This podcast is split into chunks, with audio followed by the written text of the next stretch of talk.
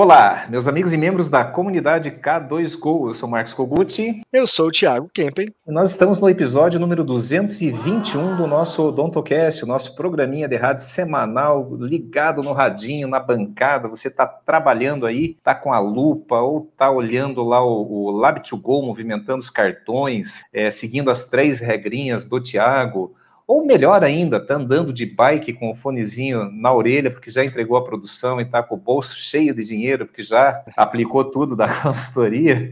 Melhor ainda, João Carlos dos Santos, muito boa tarde, meu querido. Aproveita, deixa seu like, compartilha. Mestre Motoca. E mestre Motoca, né? Estivemos juntos essa, essa semana aí, sempre muito proveitoso. Já chama, aproveita aí e já, já chama o pessoal aí, viu? Já chama Elias aí para participar também. E ele já né? deve estar tá cansado da gente, então. Fez reunião com você, fez reunião comigo, estava no clube ontem e agora está aqui, já cansou da gente.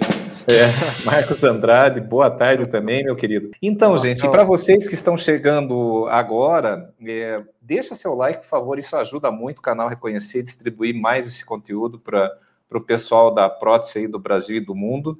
Compartilhe, encaminha para sua rede de contato, para o pessoal que está aí na bancada e tal, para eles irem curtindo esse bate-papo descontraído que a gente vai ter aí nos próximos 55 minutos, falando sobre um tema muito bacana com um convidado super especial. E para você que é, está de alguma forma chegando e não conhece ainda a K2Go, mas você está na prótese do Brasil e do mundo, não deixe de acompanhar os nossos conteúdos no Instagram. Arroba comunidade K2Go. No Facebook. facebook.com barra comunidade K2Go. No YouTube. youtube.com barra comunidade K2Go. Além de k2go.com.br, onde você vai ter ali cursos, você vai ter a nossa comunidade, você vai ter vários conteúdos, inclusive o nosso Odontocast, que você acompanha também pelo Google Podcast, pelo Spotify e pelo nosso aplicativo na plataforma Android. Então não deixe de acompanhar, tem muita coisa boa. Tem até um amigo nosso que ele está assim, daqui a pouco ele chega aí, né? O Jefferson Carmen, ele fala, né, que só de eu escutar o podcast já dá aí uma, é como se fosse aí um curso é, de gestão, né, de tanta coisa boa que a gente compartilha, não nossa, só nossa, né, mas também do pessoal que nos acompanha, exemplo do nosso convidado de hoje. Dani Cremonese, estamos a, esperando você, hein, Dani? Depois aí, ó, terminou aí 18 horas em ponto, manda lá um, um direct, manda um zap lá dizendo, ó, vamos começar o nosso projeto aí. Leonardo Souza Leite, muito boa tarde. Marcos Andrade e o Elias, ó, falei já tá aí, né? Então vamos lá, Elias, bora lá. Você viu que aqui a coisa funciona rápido, né? Você pediu, é, o, o, Elias pediu assim, tem como gerar do nosso laboratório, é, é, só para saber, ele é cliente de assessoria, tá, gente? Eu queria uma análise de resultado por setor, né? Não demorou cinco minutos, a análise já estava pronta lá na máquina dele, né? Então, é assim que funciona, né? Assim que a gente começa a fazer a diferença aí. E, e muito disso a gente vai falar agora. Tiago, é, antes de, de, chamar o nosso convidado, ele está se ajeitando ali, fazendo a make, né? A gente brinca. A make no, no, no elemento que ele está terminando de usinar ali, que a gente viu, né? A maquiagem. É, eu queria falar um pouquinho sobre esse episódio, né? 221, né? O 221 é o número 5. O número 5 refere-se a filhos, a família, a diversão. É, no, na astrologia, a casa dos amantes, né? Os amantes das coisas boas, os amantes das coisas bem feitas, né? E também se refere ao arcano hierofonte, né? O Papa, né? O pontífice, aquele que faz a ponte entre o plano material com o plano é, espiritual, né? Que se conecta com o plano universal. E aí eu lembrei até da pirâmide de Maslow, né? A pirâmide que, que ele fala das necessidades humanas, né? que nós temos a base da pirâmide é, é, é comer, beber, dormir e, e, reproduzir, né? Depois você começa a se preocupar com conquista, com trabalho, depois você começa a se espiritualizar, quer dizer, ninguém consegue meditar passando fome ou tendo boleto, né, para pagar, né? Mas quando conforme você vai, conforme você vai evoluindo e assegurando que você, o teu papel nessa terra está sendo cumprido assim de uma maneira brilhante, que você está tendo progresso, que você está tendo satisfação, você está tendo prosperidade, você começa a se interessar por outros temas, como nós temos, né? Temas variados, né? Eu, eu converso muito com, com o Tiago aí sobre tendência, sobre robótica. Eu adoro música, adoro culinária, adoro filosofia, magia. Então, assim, mas para a gente poder se dedicar a outras coisas do nosso interesse, a gente tem que ter saber que o laboratório lá está produzindo, está é, ganhando dinheiro, né? E para isso a gente tem que mexer no tema de hoje, que a gente já vai puxar aí o nosso convidado também, né? É, pô, muito obrigado aí ao Leandro aí por ter aceito aí o nosso convite, mas antes que ele se apresente, embora seja difícil que alguém não conheça ele, né, uma figura muito conhecida aí no Brasil, é falar sobre, nós vamos falar sobre paradigmas da prótese, Primeiro, é um, alinhar conceito de paradigma. Paradigma é aquela ideia pré-concebida. Você quer ver um paradigma? Até a Idade Média, quem falasse que a Terra era redonda era queimado na fogueira. Era queimado. É, assim, a Terra é, é quadrada, é plana, né? Então falava isso, né? Deus o livre alguém falar, o Copérnico quis falar isso, né? Pô, ó, ou você desmente, né? Então isso é um paradigma instalado, são são várias realidades, paradigmas se criam a, a, através de realidade. Como que a gente cria a realidade? Através dos sentidos, a percepção que a gente tem do mundo. O, o, o que para mim é realidade, talvez para o Tiago seja uma realidade diferente, mas independente das nossas realidades, existe uma verdade. Existe uma verdade. E o principal indicador de, da verdade é a dor. Então, assim, para que, que eu vou pensar em, em quebrar uma ideia pré-concebida se eu estou vivendo bem, o bom e o belo, se eu estou ganhando dinheiro, se eu tenho saúde, se os meus uh, relacionamentos, a minha relação com funcionário, com equipe, com família, em casa, é maravilhosa. Então, para que se eu estou nesse caminho já de espiritualizando e buscando outros interesses, né, além do, do trabalho, né, para que, que eu vou mudar o paradigma? Então, o seu paradigma pode estar correto. Agora, se você perde compromisso, se você não tem regras, se você não consegue fazer uma boa gestão, caramba, então está na hora de quebrar esse paradigma. Então vamos começar a quebrar. Então, nosso tema de hoje, nosso convidado quem é, Tiago? Hoje, num oferecimento de Lab2Go, o software para você automatizar seu financeiro, controlar sua produção e organizar a comunicação com o dentista e sua equipe, nós vamos falar sobre paradigmas na prótese, com o nosso querido amigo Leandro Gomboge. Seja bem-vindo, Gaboge. Bem-vindo, Leandro. Tá no mudo, meu querido. Habilita o microfone aí. Boa Agora noite. sim. Obrigado pelo convite aí. Grandes, dois, é, dois, grandes amigos, né? Uma honra muito grande participar aqui do programa com vocês. E então aí, vamos, vamos pro bate-papo que tem muito assunto bom pra gente aí hoje. Então vamos começar logo, né, Leandro? Que a gente quer explorar ao máximo. Aí já estamos vendo aí que você está com esse sorrisão aberto ali, o, o ali minimizado ali na tela. Ele é o Inlab. ah, é o Inlab, é o Inlab, não é que Socad, é o Inlab, é a Cirona que está ali, né? Tá certo? É. é. esse laboratório bonito aí. O, o Leandro, até nós compartilhamos palco no, no Creators, né? Em, em Balneário, Sim. Camboriú. Foi, foi uma aula maravilhosa, tive a oportunidade de acompanhar. É, gente, e, e a gente conhece o Leandro porque a gente fez a consultoria no laboratório dele. E é interessante, porque apesar de ser um protético, é um, um, um, jovem, um jovem senhor, né, mas é um protético das antigas, né, que ele já passou por várias fases dentro da, pró, da prótese, mas em algum momento, é, eu lembro, Leandro, quando eu estava junto com a Luciana aí fazendo a, a, a consultoria, o quanto vocês eram aplicados e dedicados nos horários, nos conteúdos, tudo que a gente viu sobre DRS, sobre precificação, sobre churn, sobre lead time, sobre captação de clientes, sobre análise de resultado e tal. Como vocês eh, eram aplicados e tinham as perguntas certas para fazer, né? Eu costumo dizer que a gente conhece a pessoa mais pela pergunta, né?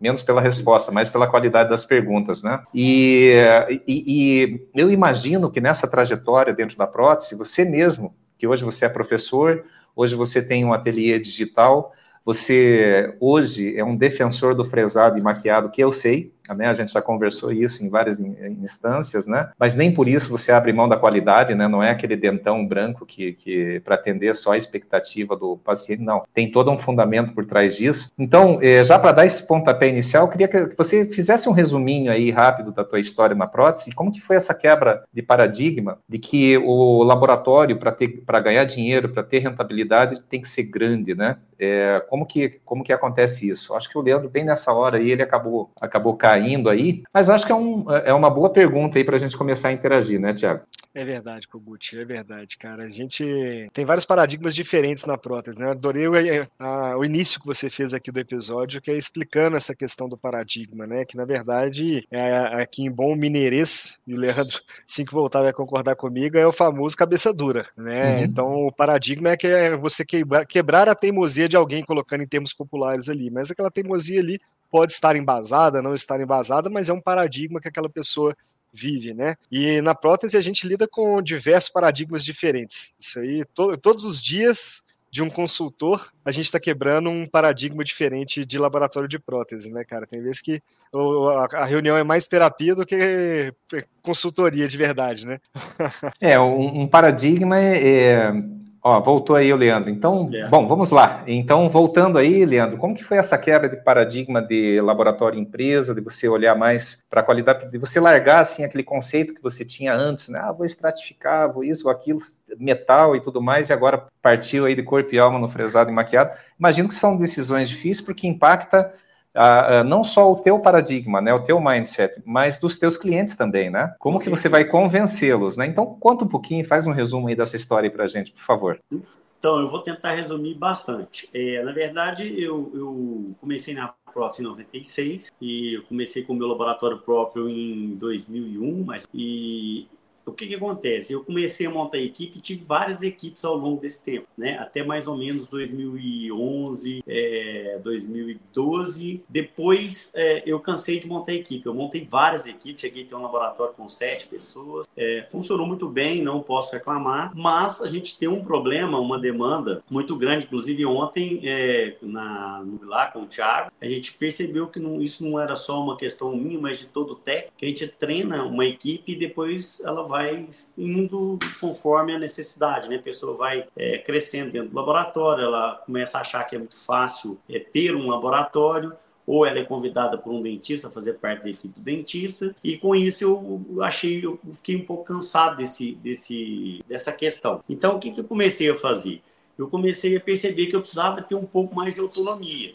E, e, em 2011 eu fui para o IDS e realmente era uma realidade. Então, é, tendo em vista que isso era uma realidade, eu já trabalhava também, em 2007 eu comprei o sistema do EMEC e eu comecei a perceber que eu já tinha uma autonomia muito grande. Eu falei, bom, então agora o próximo passo é uma fresadora que eu acho que eu vou conseguir ter mais autonomia do processo. E aí, então, vou para a Europa, percebo que não tinha volta isso, né? Eu estava, inclusive, finalizando a minha especialização lá com o Dr. Paulo Cano e aí, naquele momento, eu tomei a decisão de fazer um benchmark porque eu fiquei com medo, inclusive, da nossa profissão acabar. É uma loucura, mas é. a, transformação foi tamanha que eu pensei assim, eu, eu, creio que vai ser interessante eu fazer um estudo mais aprofundado. Para quem não sabe, eu sou formado em gestão também, e, e aí eu fui fazer um benchmark nos Estados Unidos e percebi uma demanda gigantesca de dentistas, né, que tinham comprado, que eles estavam à nossa frente, e, e vendendo as trazadoras para os laboratórios, porque eles perceberam que não era tirar da máquina e instalar em boca. E aquilo me animou muito.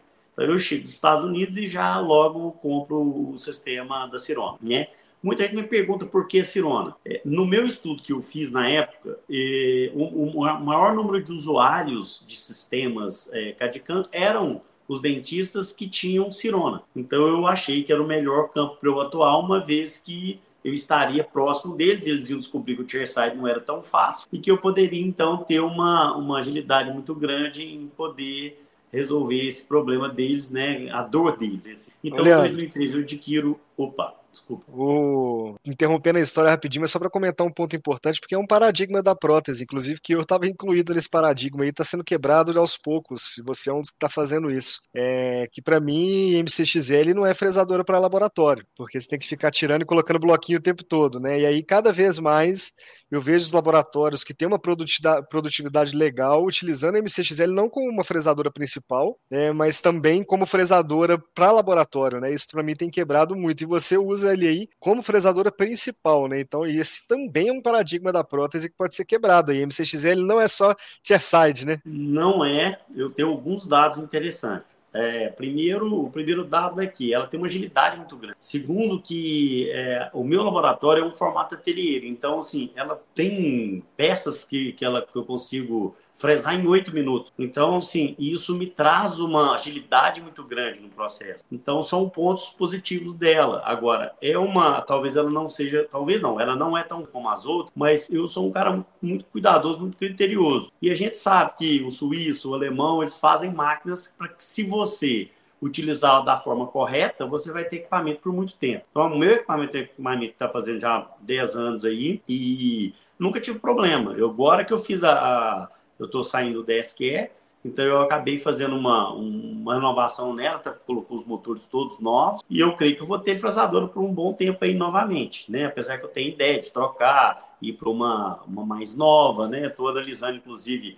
os pontos fortes e fracos dessa nova, mas é uma fresadora muito esperta e muito, muito boa. Agora, para quem quer trabalhar com zircônia, eu não acho que é, que é a fresadora indicada. Ah, não, é não, com certeza para isso aí não, não, não, não é indicado para essa parte aí. Aquela pesquisa, a gente fez a pesquisa lá do Clube do Sem Papel, é, duas perguntas eram, uma, qual que você considera a melhor fresadora para irrigado e qual que você considera a melhor para fresagem a seco. A Cirona ganhou como a MCXL, né, tem várias Cirona, a MCXL ganhou como a considerada a melhor para irrigado, é, para fresagem irrigada. E a AMAN Motion 2, a pré-DNA, né, não é aquela de vidro na frente, ganhou como fresagem a seco. A partir do dia 31 eu vou Sim. começar a divulgar o resultado dessa pesquisa para a galera que respondeu e colocou o e-mail lá, né? Mas é, é, um número interessante porque tecnicamente são as duas fresadoras mais populares do mercado. Ô, Leandro, acho que sua câmera apagou, cara. Pois é, eu, eu dei um probleminha aqui, eu tô voltando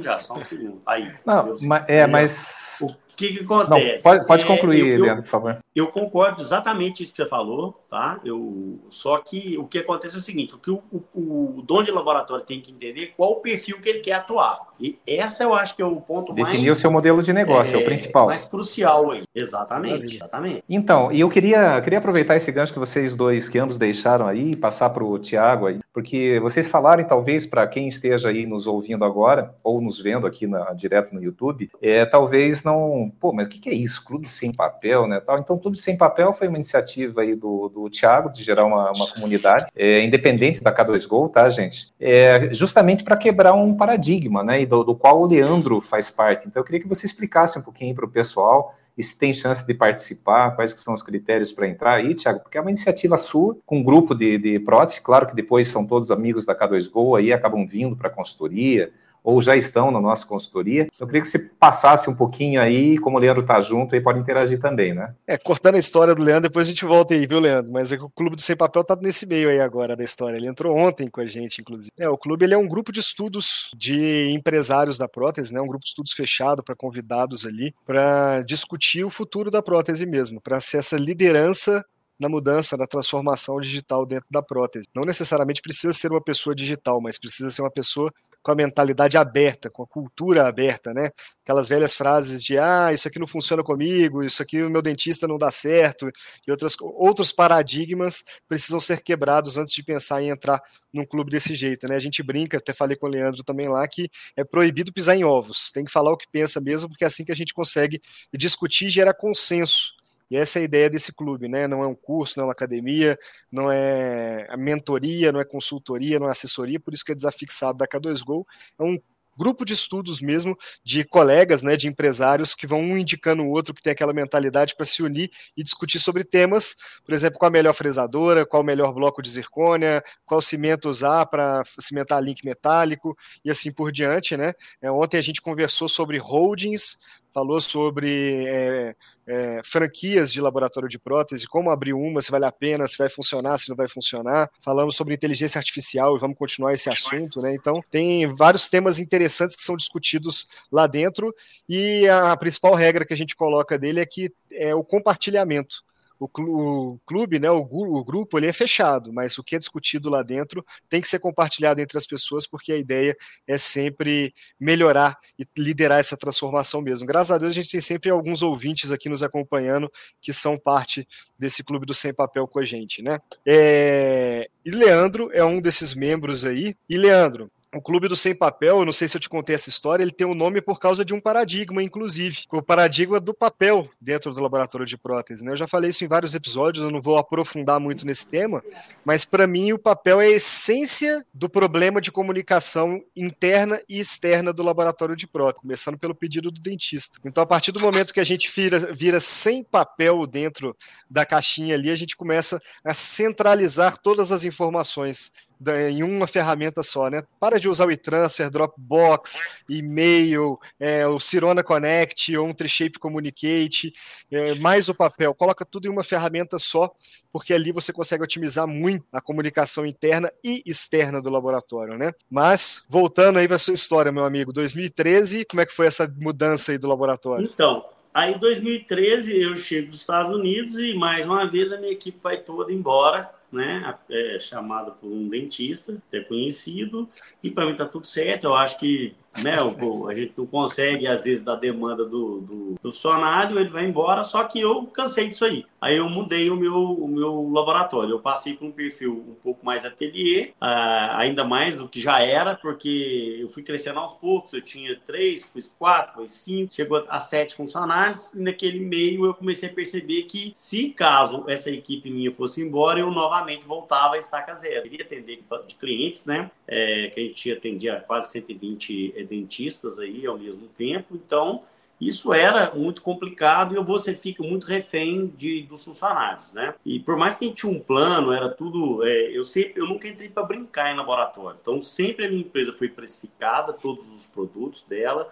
A gente tinha sempre emissão de nota fiscal, todos os, os funcionários registrados, é, tinha alguns que tinham comissão. E, e aí, quando eu vi que para esse caminho estava muito difícil, porque eu sempre me esbarrava em algum momento com algum dentista oferecendo mais para o ceramista e etc., aí então eu resolvi mudar minha estratégia. Eu comecei a somente estratificar, somente é, maquiar, comprei a fresadora. É, aí foi aonde eu desenvolvi o ensinamento digital que a gente faz hoje dentro do sistema do InLab Estou falando que eu criei nada, tá, gente? Foi tudo baseado dentro dos conceitos da velha e boa odontologia aí. Eu basicamente usei o desafiando a natureza do Dr. Paulo Kahn e comecei a encerar com esses conceitos e obtive muito sucesso, graças a Deus. E de lá para cá eu fiquei durante 10 anos dando aula aí, viajando o Brasil todo, fazendo, é, ministrando cursos, né? Inclusive, não sei se eu posso falar, mas estou autorizado ou não? Tu, não sei, ué. Não sei, depende, depende, depende do que. Oi? Nós estamos retomando os cursos nossos. Ah, não, pode merchandise aí, pode, é, por então, favor, então, né? Então, Seu canal está aberto aí. É, nós estamos voltando com os nossos cursos aqui. É, de forma muito é, modesta, o meu espaço aqui ele é um espaço para sete pessoas. É, agora, hoje eu recebi uma informação muito valiosa que a gente vai ter um apoio aí da, da Cirona com relação aos softwares, que isso era um problema que a gente tinha antigamente. Parece que eles vão é, nos apoiar nisso aí. Então, assim, é, estamos voltando muito animados. E só para concluir o laboratório, para não delongar demais, aí o, o laboratório passou a ser é, uma secretária, é, eu como o técnico responsável, e sempre um ou até dois auxiliares. Depende muito do momento. Eu já tive dois, é, agora atualmente eu estou com um. Isso está variando aí, até por questões políticas, né? A situação que nós estamos passando no país. Mas esse é o formato que hoje eu adoto e 100% dos nossos trabalhos são feitos de forma maquiada a não ser que eu não consiga resolver de forma maquiada e sim estratifico, principalmente elemento unitário. Do contrário, não. Eu acho que não, não vale a pena. E você, no você meu sabe... de negócio, tá, gente? Sou apaixonado sim. por estratificação, sou amigo de grandes técnicos que se estratificam aí, então, pelo amor de Deus, não tô falando mal da estratificação, não. Eu tenho, não, tenho gente é... que estratifica em casa, eu gosto de estratificação. em, em, pessoal, é interessante, Leandro, você trouxe um ponto aí sobre equipe, né? Isso daí é um problema recorrente, também é um paradigma, né? De que você treina o profissional, daí quando ele fica minimamente bom, ele sai, ou ele monta lá uma fundiçãozinha, lá um negócio no fundo do quintal, ou ele vai trabalhar em outro laboratório para ganhar um pouquinho a mais, ou porque tem uma comissão maior e tudo mais. Mas você sabe que isso, com a até hoje, eu acabei de gravar um vídeo aqui também, né, que é a pedido aí da nossa, é, da nossa equipe de, de planejamento estratégico, onde nós vamos começar a expor é, trazer um pouquinho para o plano consciente o que, que, é a metodologia K2Go. E muito é, mais recentemente, eu diria de uns dois anos para cá, a gente começou a aplicar algumas regrinhas que envolvem lá finanças, pessoas e processo, finaliza com processo no Tiago, que para laboratório que tem equipe maior, por exemplo, 3, 4, 5, 6, 10, 20, 50 que a gente atende, é um grande lance. Sabe por que, que o, o funcionário sai do laboratório, porque ele tem você ali como, como referência, e, e, uma referência técnica, não é uma referência de gestão, não é uma referência de processo, não é um plano de carreira, é uma referência técnica. E claro, você pratica tanto que chega uma hora que o cara fala assim, porra, agora eu já consigo fazer, Sim. agora eu já posso sair e montar o meu negócio. Então isso é, é isso é normal. Então, a primeira coisa que a gente fala para laboratório e empresa, olha, um dos grandes problemas, que é um grande paradigma, é dar autonomia pro protético de bancada. Quando você tira essa autonomia dele, o que é autonomia para o protético de bancada? É a hora de escolher a caixinha. Ele tem lá, né? Ele tem, normalmente, tem a cor da caixinha, a vermelha, porque já deu o PT, né? Daí tem a de segunda, tem a de terça, de quarta, de quinta, daí chega lá quinta-feira, tem seis caixinhas assim na, na, na, mesa dele, ele olha a primeira e fala, ih, cara, essa aqui fica lá, né?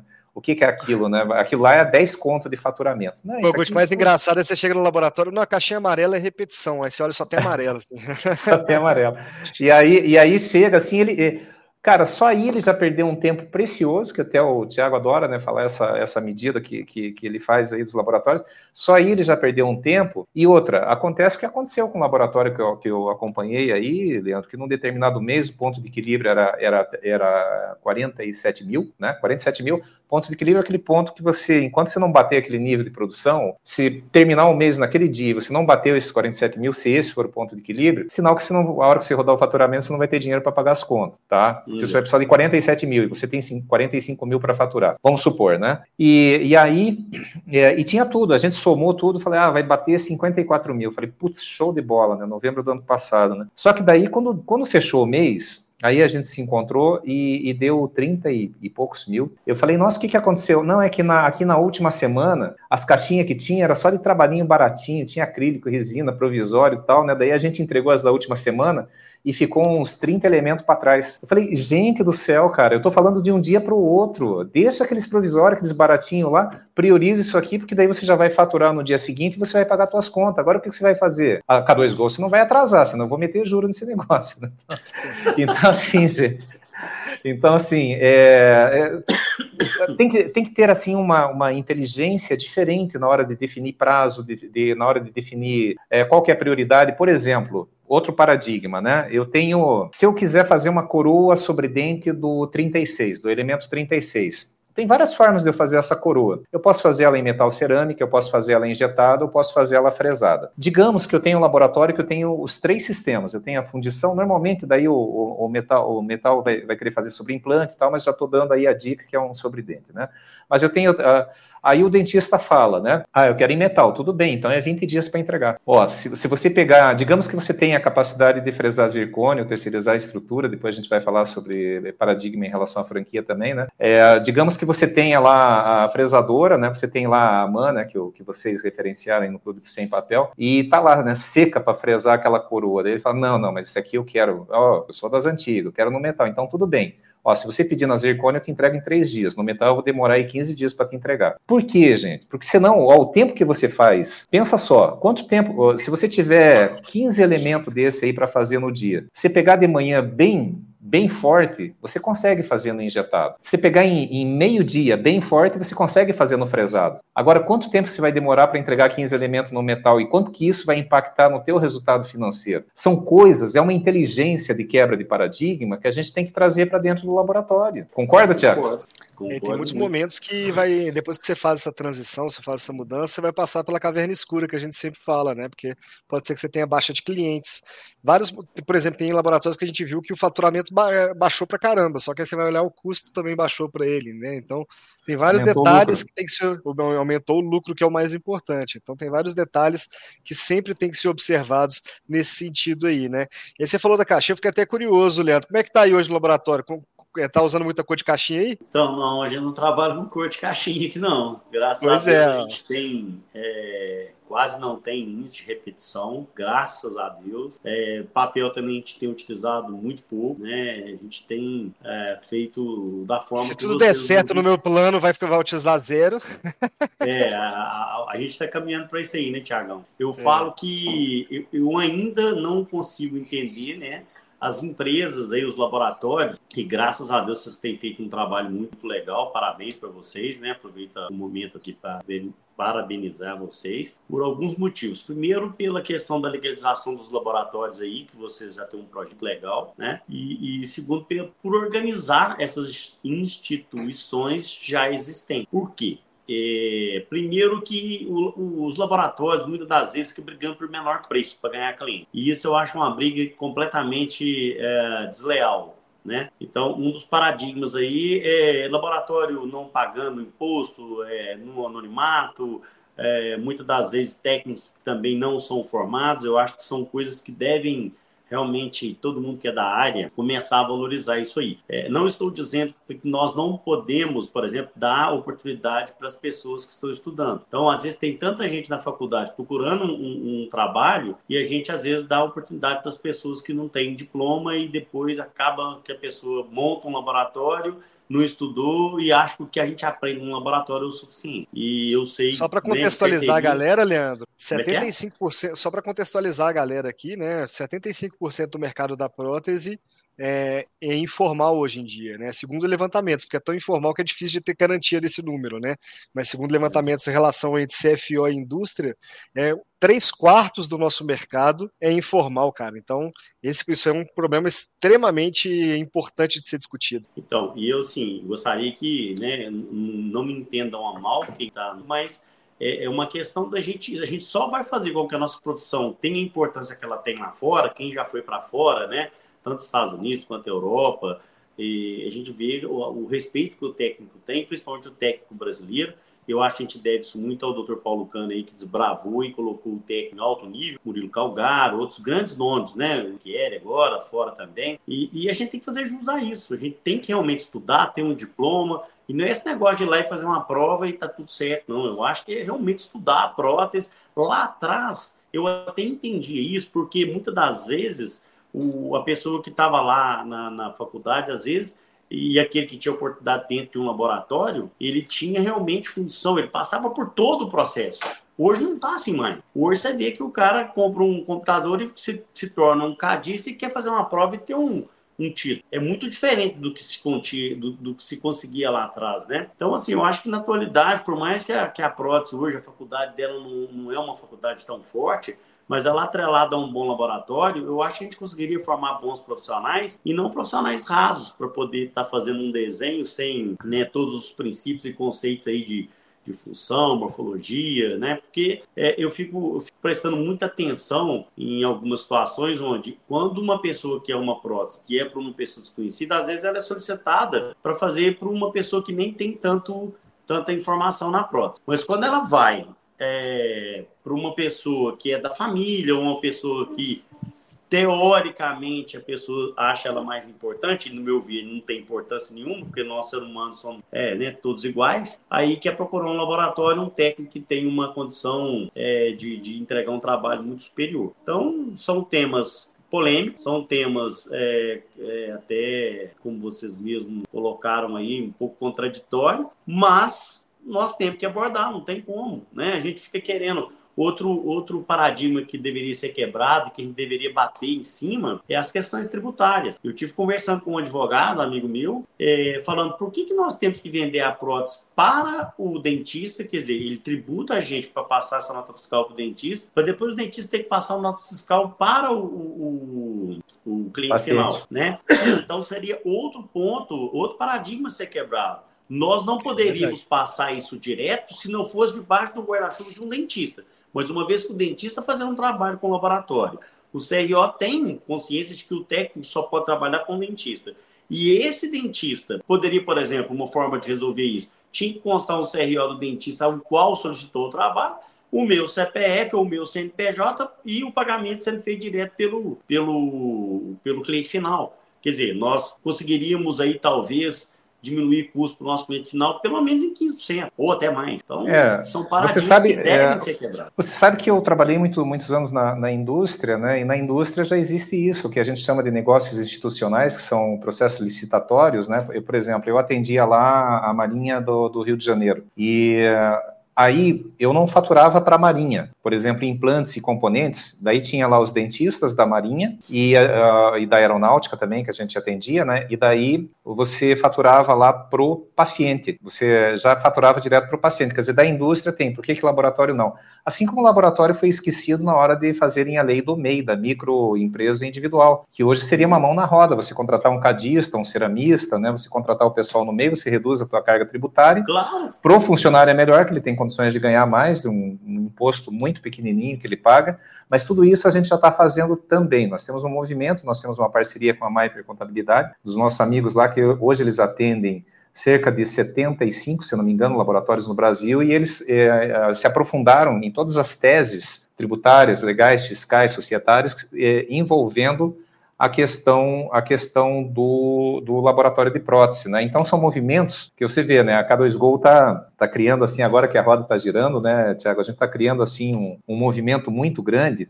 Mas quando você fala de questão de preço também, tem, existe um paradigma, Leandro. Eu não sei se eu cheguei a conversar isso com você, mas quando eu estava na indústria em 2016, eu paguei uma, uma, um instituto de pesquisa, né? De, pegamos uma base de dados de 27 mil dentistas no Brasil, então tem, tinha várias perguntas, né? Várias questões, né? Leandro, acho que já volta aí. Então, tinha várias que, questões, várias perguntas, mas uma delas era é, qual, que é o, qual que era o fator de decisão para utilizar um laboratório de prótese? Né, os dentistas que, que utilizam o serviço laboratório de prótese. E, e para nossa surpresa, não teve o critério preço. O principal é o relacionamento com o protético, porque o mercado da prótese ainda é muito baseado em relacionamento. É, a primeira coisa foi a comunicação entre a fluidez de comunicação entre o dentista e o protético. É, segundo, prazo de entrega, adaptação, qualidade, e depois vinha ah, uma questão que também tem que ter um preço adequado. Mas preço adequado não é o menor preço. É aquilo que a gente fala da curva da indiferença, né? Você não vai lá no açougue fazer o teu churrasco de final de semana e você fala assim lá, ó, qual que é a carne mais barata que você tem aí? Ah, tem essa que eu ia dar para os cachorros aí, quanto que é? Tá? Dois reais o quilo. Não é assim, você vai lá, você não pega qualquer marca de café, qualquer marca de cerveja, qualquer marca do que for, né, de sabão. Então, isso no laboratório é muito sério. Claro, muitas vezes, quando você pergunta assim, ah, doutor, o que, que foi, né? É, foi, ah, é, é eu, eu, consegui um cara mais barato. É para ele se livrar de você. Mas, por exemplo, eu, é, nós analisamos o churn, né, do, dos laboratórios, né, clientes em fase de abandono e tal, né? E quando eu fazia esse trabalho na indústria, eu cheguei um, um fui visitar um, um, um, consultório, porque como que eu fazia, né? Eu, eu, era, eu era responsável por marcas de implantes aqui no Brasil, por exemplo, o Ankylos, é, tinha, tinha essa parte ali da, da Dentsply, e nós tínhamos os formadores de opinião, que é um implante importado, de alto valor agregado, e daí eu sempre me baseava no laboratório, porque o laboratório sabe quem que é o dentista que mais coloca implante, o laboratório sempre sabe, então eu procurava os grandes laboratórios, e uma vez aconteceu um fato interessante, Leandro, eu, ele falou assim, pô, eu tô muito chateado que eu tô perdi um dentista que me mandava aí quase 15 mil todo mês aí, e ele parou de me mandar, né? E eu tô desconfiado que eu perdi por causa de preço, mas eu não tenho mais o que fazer com o preço da minha prótese. Olha que na época eu não fazia consultoria do laboratório. Aí beleza, daí eu fui visitar esse dentista. Aí eu conversando lá com ele, porque ele continuava usando o nosso implante, só que não estava mais lá com, com o laboratório, né? Eu falei, Escuta, e para quem que você está mandando a prótese? Ah, para o fulano de tal. E por que, que você deixou esse laboratório? Isso fui eu que fiz, tá? Essa pesquisa junto com o representante lá no lugar, né? Ele falou assim, não, sabe o que, que é, Kogut? Fui atender aqui uma, uma esposa aqui de um político, de um deputado, que eu atendo aqui há muitos anos, e ela ficou desesperada, porque entrou um motoboy aqui que estava fedendo, e estava com o capacete na cabeça, ela pensou que era um assalto, porque ele entrou com pressa e botando pressão ali na recepção. Como ela estava atrás ali da tela onde tem uma televisão que divide o ambiente, ela não entendeu. E o cara estava batendo ali, conversando lá com a, com a minha secretária, porque ele estava com pressa, senão ia, ele, ia levar uma multa, e ela entendeu que aquilo poderia ser um assalto. Aí diz que daí ela comentou isso com ele, ele saiu, foi lá na recepção e falou assim: o que, que é? Da onde que é esse motor? Não, é lá do laboratório do fulano digital. Pô, mas ele estava aqui com capacete, metade da cabeça, barbudo, né? Olha o cheiro que está aqui agora, esse consultório e tal, né? Fala o seguinte, ó, a partir de hoje não manda mais nenhum trabalho para esse laboratório. Você vê, ah. são coisas, é, e, mas daí por que, que ele pensa que foi por causa de preço? Porque não fez aquilo que a gente faz lá na consultoria, faz o pareto dos clientes, pega o churn e começa a ligar. Tem um relacionamento, os teus principais clientes, você tem que saber Pô, você está satisfeito? Fazer o venda, fazer o pós-venda.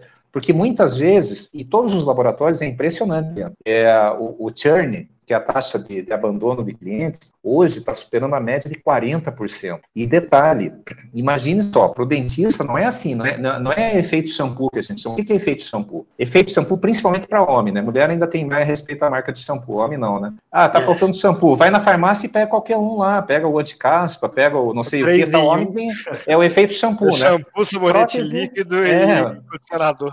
Exatamente, marca de sabonete, marca de shampoo, isso, você vai trocando assim, você vai vai no supermercado, tem uma promoção, você pega, você não é muito é, fixado na marca. É. Agora, laboratório, pensa só, o dentista ele tem uma responsabilidade lá na boca do, do, do paciente. É, você quebrar um, uma relação com um laboratório onde você já tem uma linha de comunicação, você já conhece como é que funciona, você já tem assim, você já sabe que como que, como que é o diálogo, a conversa, você gosta, para você quebrar isso daí, não é por causa de um aumento aí de 10%, é porque aconteceu é. alguma coisa errada, porque faltou relacionamento. Por exemplo, a, só para fechar esse tema de relacionamento entre, entre que é um paradigma né, de, de, é, dentista e, e, laboratório. A nossa Michelle, quando ela fez um trabalho de, de, de churn num grande laboratório, é, como, como que foi a, a estratégia? Né? É pegar aqueles, aqueles clientes que, que é, abandonaram o laboratório, mas que eram interessantes ainda, e fazer o PEP, né? Para aí perguntar, né? Por que, que você abandonou, né? Tal, né? E daí, é, uma coisa que ela percebeu é que muitos dentistas que seguiam o laboratório, o laboratório não seguia de volta. Aí o outro que segue começa a falar, a falar assim, pô, doutor, quando é que você vai me dar uma chance? Quando é que você vai me dar uma chance? Quer dizer, começa a fazer, sabe aquele namoro? Começa a flertar.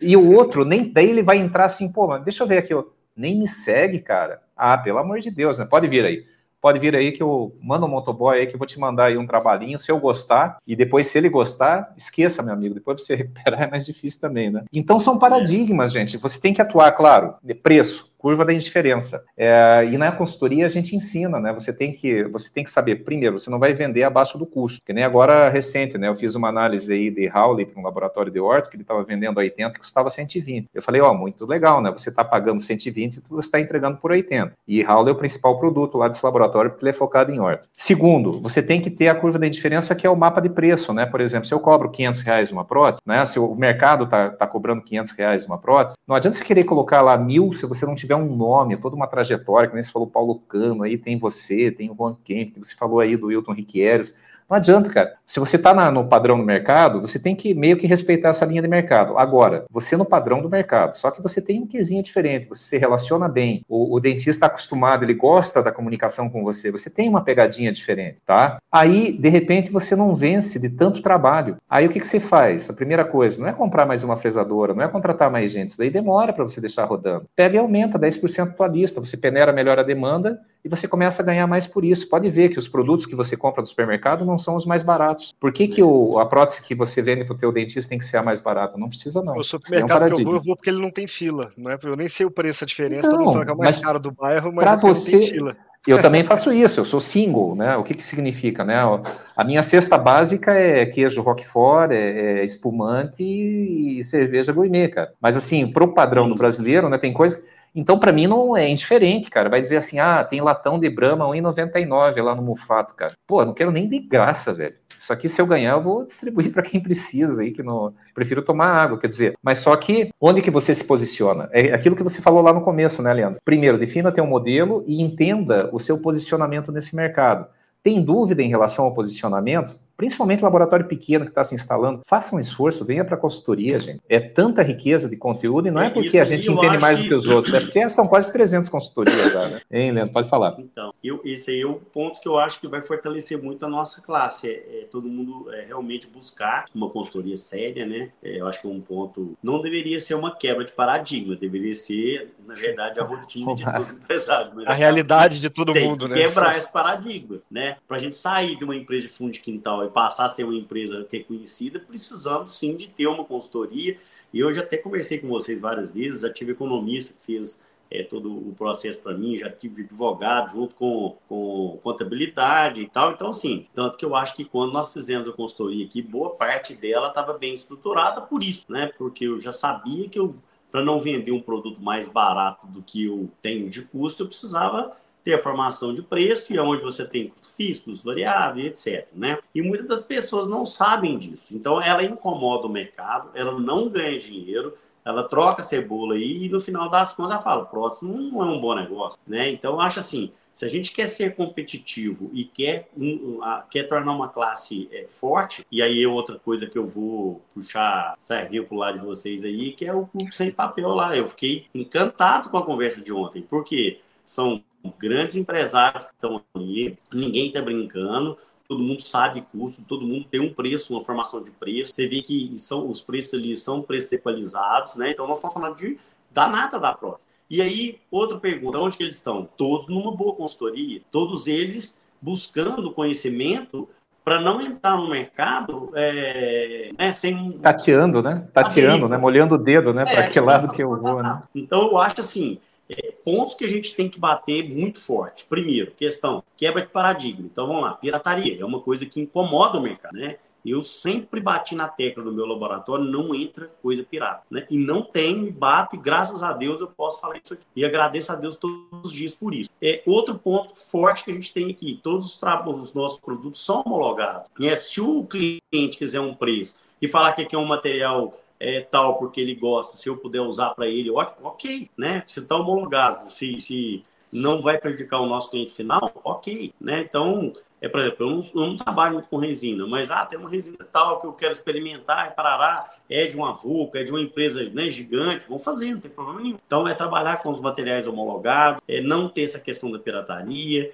é, os, os, clientes terem a noção de com quem eles estão fazendo esse trabalho, é realmente um técnico formado, porque eu nunca vi um cara que não é, por exemplo, um dentista só se for uma fraude, né? Fazendo um preparo na boca de um, de um paciente. Né? O falso dentista, ele é preso. O falso médico, ele é preso. Tá aí o falso técnico. Então, também tem isso aí. Então, eu acho que nós temos que, que bater nessa tecla para que a nossa profissão tenha realmente o valor que ela tem que ter. Senão, nós nunca vamos sair do, do desse desse anonimato vão ter força em órgão nenhum. Né? Então, a partir da seriedade. Então, esses paradigmas, já que esse é o nosso tema, eu acho que a K2Go vem fazendo isso de forma brilhante. E, e esse trabalho que você faz com os laboratórios aí também, o, Thiago e Kogut, esse, esse trabalho para mim talvez seja o, o, mais relevante, porque são as pessoas iniciarem, né, de forma pequena, assim como eu comecei um dia, e até sou pequena até hoje, mas eu falo assim, é, organizado. Eu acho que isso sim traz um profissional de alto nível e ele pode até incomodar um laboratório igual o meu que está do lar, mas eu falo assim, pô, esse cara é um cara regulamentado, tudo correto, é um cara a ser estudado. O que, que esse cara faz? Eu preciso fazer algo. Então nós vamos brigar por cima e não ficar brigando por baixo, brigar por preço, brigar por né, falta de qualidade, entregar produto não homologado, que são coisas que eu acho que, me desculpe, mas eu acho que o nosso cliente final não merece. Seja ele um cara de extrema capacidade financeira ou pouco, né? Então, Igual, por exemplo, às vezes tem um cliente que não tem condição, fala, não tem, então, então vamos fazer um trabalho legal para ele e eu faço o que, que eu posso fazer. Eu faço minha filantropia, caladinho, não preciso que ninguém saiba disso, vamos fazer, mas é, muitas das vezes essa não é a calcanhar de Aquiles do técnico. Não é. É né, difícil de converter essa galera aí para o mundo da gestão, viu? Uma coisa que eu queria pedir para mostrar aí, Leandro, falando de paradigma, né? Eu falo muito sobre comunicação na minha parte da consultoria, falo muito aqui no podcast também sobre comunicação. E tem 10 anos que eu tento resolver esse problema da galera aí de comunicação, e hoje eu tenho a solução na palma da mão. Já sei como fazer, como implementar e outras coisas. A gente está no processo disso aí no seu laboratório de finalizar essa parte. Mas uma, um passo muito importante que me marcou é que quando eu comecei a consultoria, você está em Belo Horizonte, do lado de onde era o meu laboratório, então fui visitar o laboratório antes e esses dias fui visitar mais uma vez, né? E aí é interessante mostrar uma grande diferença que aconteceu. Eu queria que você mostrasse esse quadro do seu lado aí. Ele tá até com, com, com o negócio do meu filhinho ali, ó. É, ué, coloca Esse é um quadro onde ficava várias anotações nossas, né? E depois que a gente é, começou com a consultoria, nós passamos aí tudo para o processo onde nós não quase não utilizamos papel mais. Tudo em e, sistema. E né? aí virou aqui, meu filhinho chegou aqui, escreveu isso aqui para mim, eu deixo ali anotado. Um é uma decoração tão melhor, né, cara? Uma... É, falou assim, ó, papai, o dia que você for fazer alguma coisa, que você arrasta isso aqui para cima e continua escrevendo. Ou seja, mas graças a Deus a gente tem utilizado mais e fica aí o desenho dele aí que é dele. Mim, é uma das Mas, mudanças assim, mais importantes aí dentro do laboratório, que... cara. Como é que é? Para mim, é uma das, das mudanças mais importantes que aconteceu no laboratório, que foi tirar essa informação de um lugar que era é, limitado, levar para um lugar que é ilimitado, que é sistema, e deixar aí disponível para que quando seus filhos forem curtir o laboratório com você, eles tenham, por exemplo, um lugar, um playgroundzinho, desenhar e deixar mensagens é, carinhosas para você, ao invés de ter uma agenda cheia de trabalho ali. Olha que como é mais agradável essa vista, né? Já tem a vista linda da Raja, agora essa vista aí também. E, e assim, é, esse é um dos pontos, né, que a gente beneficiou aí da consultoria, mas é uma segurança muito grande com relação aos preços, né, que a gente ah, em algum momento começa a achar, pô, será que o meu trabalho está caro? Ou será que eu preciso é. comprar alguma coisa? E, e, tem uma, tem mais um paradigma aí, Leandro, até mandei aqui, eu não sei se a, se a Stephanie está tá aí conosco, né, se, se tiver, dá, dá um oizinho, é, que ela me provocou é, na realidade a gente vinha conversando, né, de fazer alguma coisa específica, ela tem uma turma lá de mentoria, né, e daí ela me provocou para a gente montar um curso de, de custos invisíveis, né, dentro da, da PT, né, que é o perfil da prótese que ela, que ela pratica. E é interessante isso, né, porque a primeira coisa que a gente faz, já no, no primeiro encontro da consultoria, a gente já mostra um custo invisível muito importante, que a maioria dos protéticos não se dá conta, que é o, o por exemplo, ó, vamos, vamos pegar um caso de repetição que nem o Thiago brincou agora há pouco, né? É, as caixinhas amarelas, só tem caixinha amarela e repetição, né? Nós temos duas situações de repetição. Nós temos a repetição que é tua culpa, pô, você tirou aí da máquina, caiu, quebrou, azar, cara, você vai ter que assumir 100% dessa despesa. Isso daí é seu, você, de preferência que o dentista nem fique sabendo. Agora, tem aquela repetição, que veio aquela maldade que você vê que definitivamente não dá, daí você liga para o dentista, doutor, o certo é moldar de novo. Não, não vai dar tempo, o cara mora lá em Betim, pô, até voltar, vamos tocando aí, se, se der ruim aí, a gente conversa aí, né, você pode me cobrar aí uma taxinha. Aí, esse custo dessa taxinha de repetição, normalmente o pessoal cobra 50%. Cara, só que o teu custo de despesa embarcado nessa prótese é no mínimo 80%. No mínimo 80%, cara. Tem frete, tem motoboy, tem prolabore, tem o, tem o, sabe, todo o processo, tem o salário, tem tem a contabilidade, tem tudo que a gente transfere lá na, na, quando a gente faz a precificação do laboratório. Então a gente fala, não, tudo bem, doutor, então só, só que daí está aqui no meu termo de parceria. É, caso não dê adaptação, porque eu, tô, eu, eu identifiquei que isso aqui vai dar problema. Se não der adaptação, tem que pagar já que é um bom dentista, mas pelo menos cobrir minha despesa, porque dependendo do volume de, de, de repetição que você tem, se você cobrar 50% em cada repetição, você vai ter 30% em cada elemento. São aqueles clientes que na hora que eu pego lá a rentabilidade por cliente, que a gente mostra na bússola, aparece tudo no vermelhinho. É triste você ver assim, por exemplo, agora, nessa semana eu peguei um laboratório que produ produziu 19.200 Quer dizer, olha o tanto de coisa que ele fez, né? É, clínica de, de, de, franquia ainda, né? 19.200 de trabalho, imagine o quanto que ele trabalhou para essa, essa clínica, cara. E deu, deu 1.300 reais de prejuízo. Pois é, esse tocou num ponto muito interessante aí. Nós tivemos um problema parecido semana passada agora. Uma excelente cliente, é, não tenho absolutamente nada a dizer. Preparo, é, teoricamente, possível fazer o trabalho, não estava um preparo ruim, mas é, eu trabalho, eu estava fazendo o trabalho aqui e por uma infelicidade minha, na hora de fazer, aquele screwzinho quebrou mas quebrou um pedacinho na peça. Eu não tenho o que falar com ela, fui lá, refiz o trabalho, né, caladinho, e mandei para ela. No que eu mandei esse trabalho para ela, na hora da prova do trabalho, no que, que, a, que, a, que a dentista foi virar para pegar o carbono, o paciente fechou a boca e fraturou a peça. E depois ela achou que a peça não estava tão bem adaptada. Eu falei, ó, eu por protocolo hoje, é, todos os trabalhos são filmados. Eles são filmados no, no, troquel e filmados no modelo. Então, se ela falar que não está bem adaptado, a gente fala assim, não, está porque nós temos um vídeo. Então, eu enviei o vídeo, falou, tá aí a prova de que ele está bem adaptado. Ah, então nós vamos ter que fazer trabalho de novo aí, fazer edição trabalho.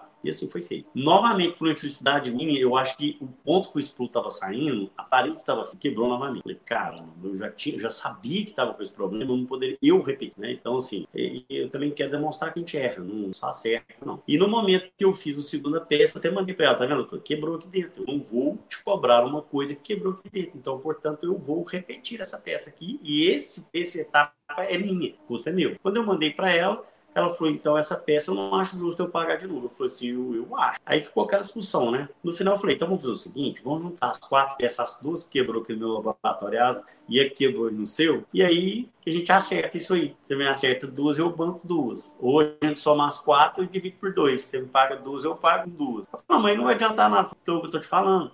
Se o processo aconteceu o problema na sua clínica, eu acho mais do que justo você arcar. Se acontece no laboratório, eu arco. E assim, graças a Deus a gente tem uma comunicação boa, ela entendeu perfeitamente, continua dando trabalho pra gente, mas eu estou cada dia mais deixando que esses processos tenham que explícito. Eu não posso assumir o erro do outro, porque senão o laboratório tem uma margem tão baixa, né, que se não for muito bem administrada, a gente vai sempre estar tá caindo nesse problema aí de fechar um mês com faturamento, quando você vai olhar ele está negativo, ele não bateu nem o que precisa. Trabalhou pra caramba e não vê a cor do dinheiro no caixa. É isso aí. É, então, assim, isso é uma coisa que não é fácil, tá? O momento que nós estamos passando, a gente sabe que é difícil, mas é, o meu avô, que era um empresário do ramo do laticínio, nada a ver, mas ele falava que a melhor hora para ganhar dinheiro é a hora que tá, tá tudo ruim. Que é a hora que surgem as ideias, é a hora que você tem que recompor, é a hora que você tem que rever seus cursos, você tem que rever. Então, quer dizer, é, em meio quase que pós-pandemia aí, o ano passado, a gente entrou fazendo consultoria com vocês e, e a gente percebeu uma, uma diferença muito grande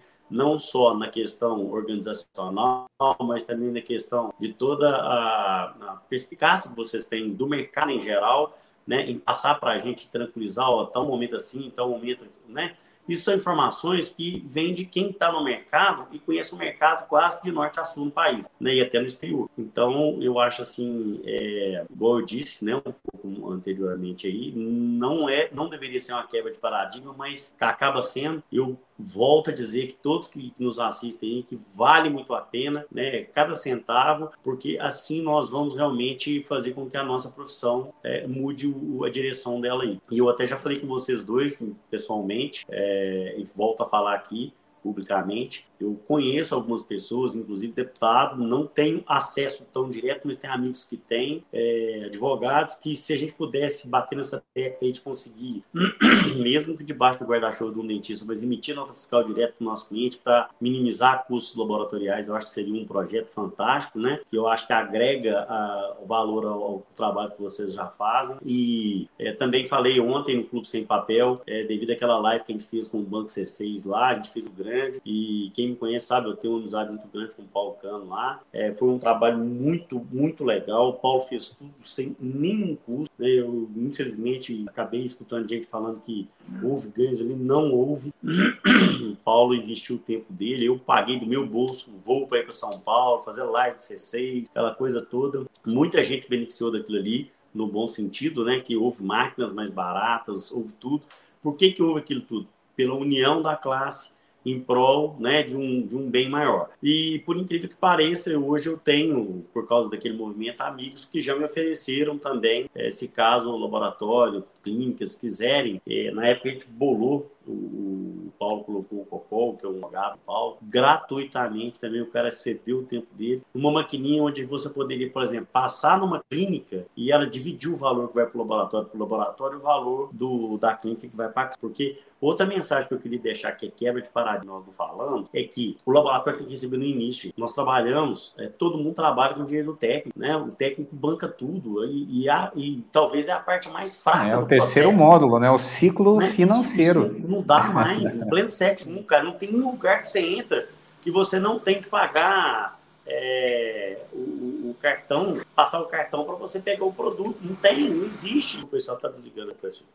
Então, assim, é, são coisas que a gente é, tem que pensar, né? A classe toda tem que tomar essa decisão, ó partir de agora, ou vai boleto ou 50% do pagamento, cada um adota o seu sistema, né? Mas, infelizmente, é, nós estamos chegando a um ponto que não dá para dar um pontapé em nenhum trabalho sem que haja algum pagamento. É, e isso é isso que você está falando, Leandro, é, é uma coisa assim muito simples de entender. Eu não preciso nem projetar a tela, nem fazer, nem pegar o meu quadrinho aqui para mostrar, né? É. Imagine só, se uma clínica é, pede 10 mil de trabalho para você e teu custo de despesa é 80%, então 8 mil você vai ter que gastar para fazer aqueles 10 mil. Se ele te paga em, em quatro cheques, vai entrar 2.500, só que você gastou 8.000. Aonde que você vai buscar os outros 5.500?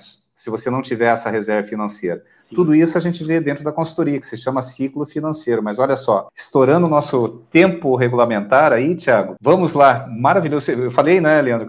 Antes a gente estava nos bastidores, né? Passa muito rápido, né, gente? Uma horinha passa muito rápido.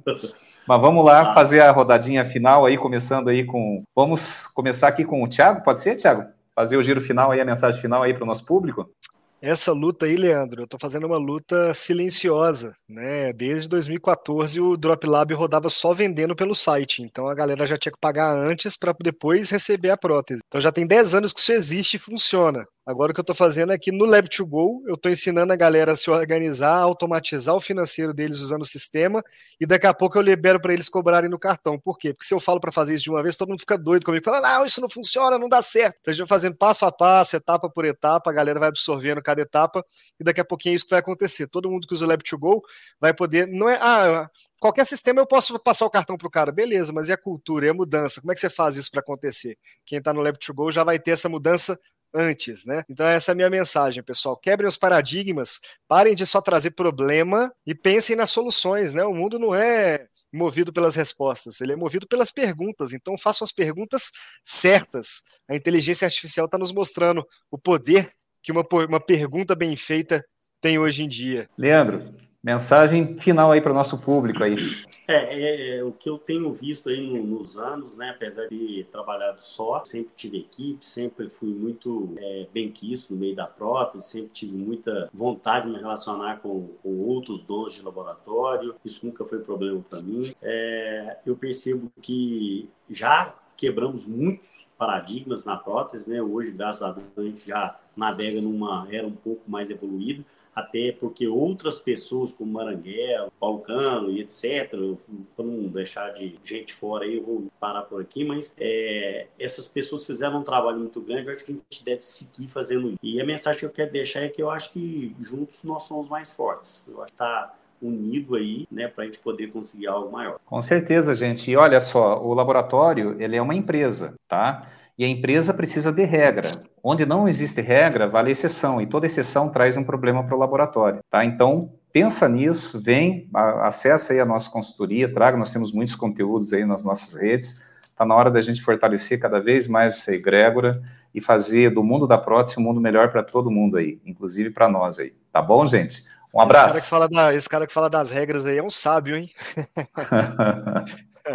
Valeu, pessoal. Um abraço. Obrigado a todos aí. Fiquem com Deus. Tchau, tchau. Tchau.